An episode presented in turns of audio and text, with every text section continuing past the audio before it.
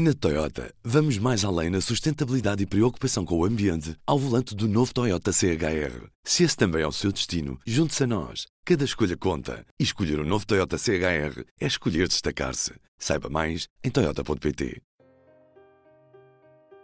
Hoje temos de ir à capital belga. Vamos a Bruxelas. Temos lá a nossa correspondente Rita Cisa.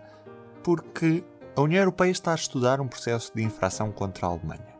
Em causa está. Uh, bem, o Tribunal Constitucional Federal alemão saiu com uma decisão que uh, tem a ver com um recurso que foi interposto a contestar a legalidade do programa de compra de dívida portanto, a bazuca do Banco Central Europeu foi aplicada na crise das dívidas soberanas, portanto, na crise do euro, e não agora este novo programa que já foi iniciado eh, em resposta à pandemia do coronavírus, mas, portanto, houve um recurso que foi interposto na Alemanha que questionava a legalidade dessa, desse programa e, portanto, cumprindo os procedimentos de cooperação judicial, os tribunais na Alemanha foram avaliando esse recurso até ao nível do Tribunal Constitucional e nesses procedimentos pediram uma uh, interpretação da lei, uh, tanto como é costume e como está nos tratados, ao uh, Tribunal de Justiça da União Europeia.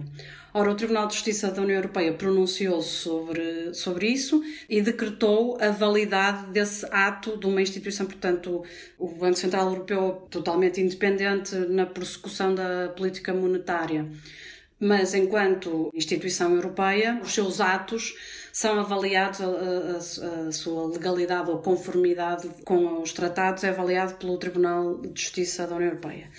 Ora, o Tribunal Constitucional eh, Federal Alemão veio dizer que o Tribunal de Justiça da União Europeia não era competente para, para tomar essa decisão e, portanto, veio pôr em causa, invalidar eh, a decisão que foi tomada pelo Tribunal de Luxemburgo ao decretar a validade e, por outro lado, veio pronunciar-se sobre, sobre esse, portanto, assumir o papel do Tribunal de Justiça Europeu e pronunciar-se ele próprio sobre o programa do BCE, dizendo que eh, não é conforme e, portanto, dando ao Banco Central Europeu um prazo de três meses para eh, fornecer uma explicação sobre eh, esse programa de compra de dívida pública e com a ameaça, digamos assim, latente de, se essa explicação não fosse convincente, dar uma instrução ao, ao Bundesbank, portanto ao Banco Central Alemão,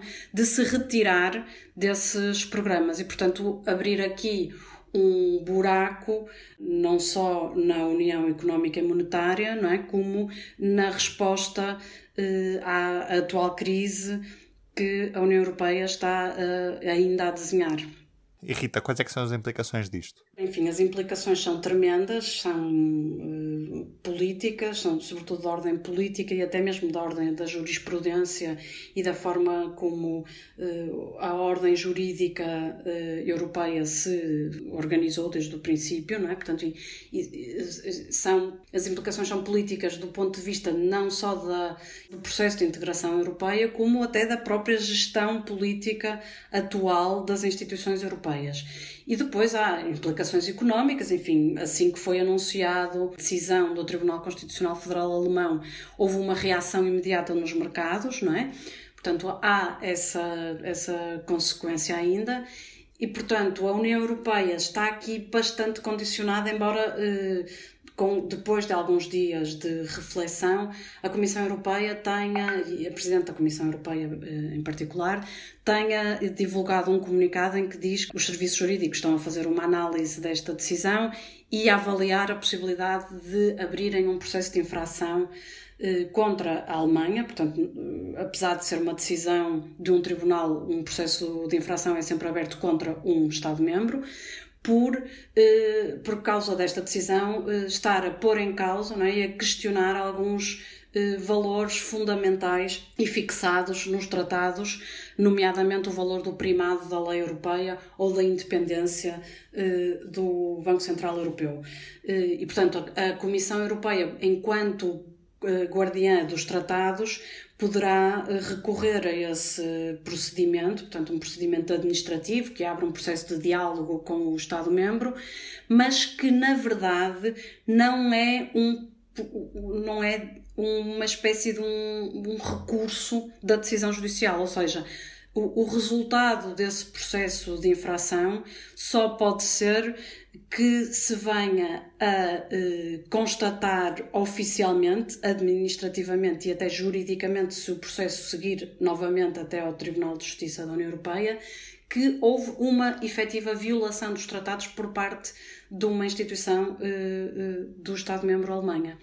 O que quer dizer que a decisão do Tribunal eh, mantém-se. Não há uh, forma nenhuma que a União Europeia tenha de uh, recorrer dessa decisão, até porque o Tribunal Constitucional Federal Alemão também é a mais alta instância judicial da Alemanha e, portanto, estamos aqui num impasse que fará correr rios de tinta em análises jornalísticas e, sobretudo, em, em análises académicas e jurídicas mas para o qual neste momento não se está a ver ainda uma eh, solução, um desfecho eh, rápido, a não ser que eh, o, o, Tribunal Alemão se dê por satisfeito com as explicações que lhe vierem a ser prestadas pelo Banco Central Europeu e ele próprio decida pôr fim a esta situação de instabilidade.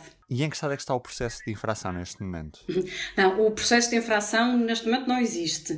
Está a ser avaliado pela, pela Comissão eh, se pode haver aqui lugar ou não, precisamente por causa disso, por causa das, dos seus resultados práticos, não conduzirem ao, ao, necessariamente à correção da situação criada.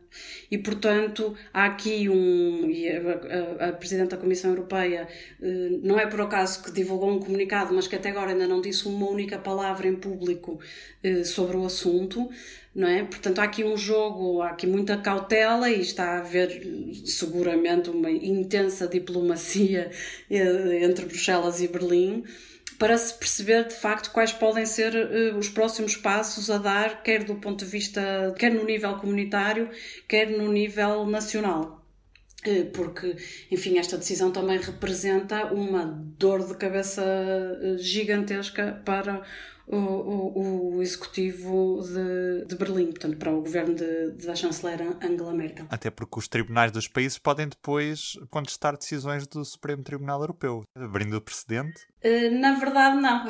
Na verdade, não. Esse é, que é, esse é que é o problema. Enfim, de, eh, isso é o que estão a argumentar, por exemplo, países como a Hungria ou a Polónia, que têm visto algumas decisões dos seus tribunais a serem eh, revertidas e, e, contrariadas pelo Tribunal de Justiça da União Europeia, eh, tentando utilizar este precedente, não é? Portanto, isto abre aqui uma caixa de Pandora, mas que na verdade é do nível político, não é do nível eh, do que está escrito nos, efetivamente nos tratados. Mas sim, mas presta-se agora às, às mais variadas confusões não só em termos da atuação do BCE e da atuação dos bancos centrais e da atuação da Comissão e, das, e de todas, sei lá, do Banco Europeu de Investimento e de todos estes, organismos que estão envolvidos agora na resposta à, à, à crise uh, do coronavírus, como é estes jogos políticos que já tínhamos visto, estes braços de ferro políticos entre os níveis nacionais e, os, e o nível europeu, eh, até mais ideológicos ou, ou, ou até de, de índole mais eh, pessoalizada em determinados líderes e que, e que enfim, e que, e que, o, que esta decisão agora permite prolongar, não é?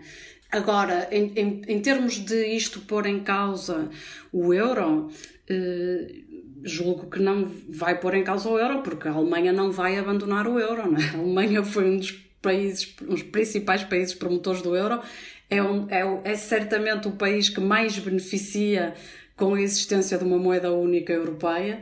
Portanto, julgo que não estará nos, nunca em perspectiva que a, que a Alemanha abandone o euro. Agora, isto realmente representa uma profundíssima dificuldade eh, da atuação do Banco Central Europeu. Enfim, da mesma forma que o Tribunal Constitucional Federal Alemão é independente, também o Banco Central Europeu é independente. Mas, na verdade, na prossecução dos objetivos ligados à moeda única, eh, a que está obrigado o Banco Central Alemão, não é independente. Ou seja, o Banco Central Alemão está obrigado a seguir as instruções que são dadas pelo Banco Central Europeu em todos os atos que tenham a ver com a moeda única.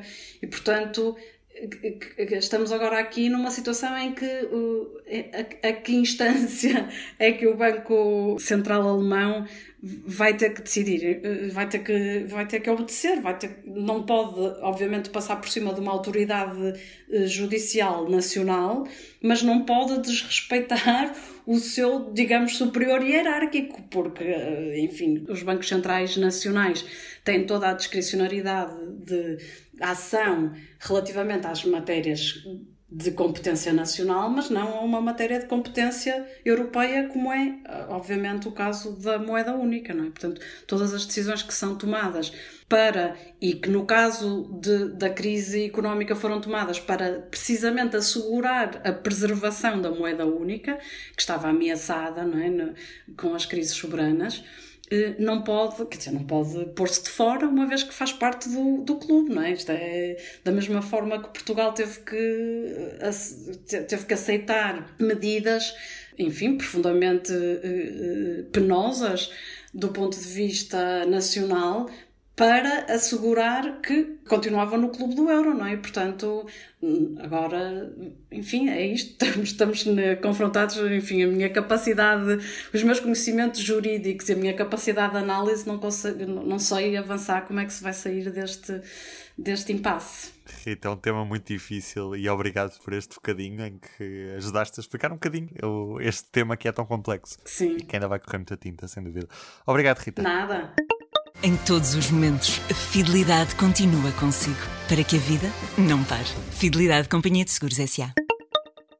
E do P24 é tudo por hoje. Eu sou o Ruben Martins e resta-me desejar-lhe um bom dia e até amanhã. O público fica no ouvido. Na Toyota, vamos mais além na sustentabilidade e preocupação com o ambiente ao volante do novo Toyota CHR. Se esse também é o seu destino, junte-se a nós. Cada escolha conta. E escolher o um novo Toyota CHR é escolher destacar-se. Saiba mais em Toyota.pt.